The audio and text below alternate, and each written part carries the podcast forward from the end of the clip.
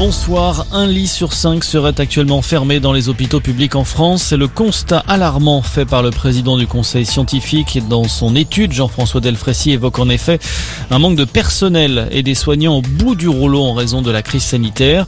De son côté, l'exécutif a demandé l'ouverture d'une enquête pour faire le point sur la situation.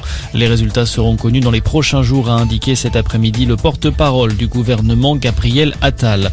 Grosse pagaille cet après-midi, gare du Nord à Paris. Les voyageurs ont été évacués et le trafic interrompu jusqu'à nouvel ordre en raison d'une alerte à la bombe. Un bagage a été oublié, ce qui a entraîné l'intervention des forces de l'ordre. Pas plus de détails pour le moment. Des renforts de police envoyés dans la journée à Alençon, annonce de la préfète de l'Orne après les violences qui ont secoué la ville normande la nuit dernière.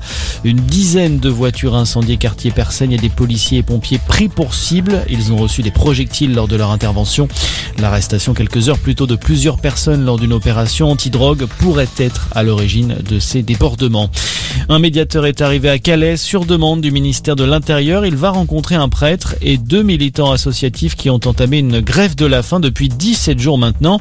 Une action coup de poing pour soutenir les migrants et dénoncer leur situation sur place. Dans l'actualité également, l'embellie se confirme sur le marché de l'emploi en France. Le chômage a reculé de 5,5% au troisième trimestre. Chiffre communiqué aujourd'hui par le ministère du Travail. Sur un an, la baisse est encore plus spectaculaire. Moins 10% de demandeurs d'emploi de catégorie A, soit un retour au niveau d'avant-crise.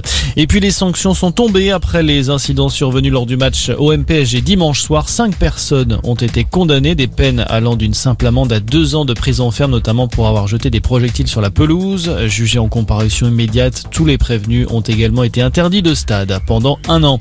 Voilà pour l'essentiel de l'actualité. On reste ensemble pour un prochain point d'information.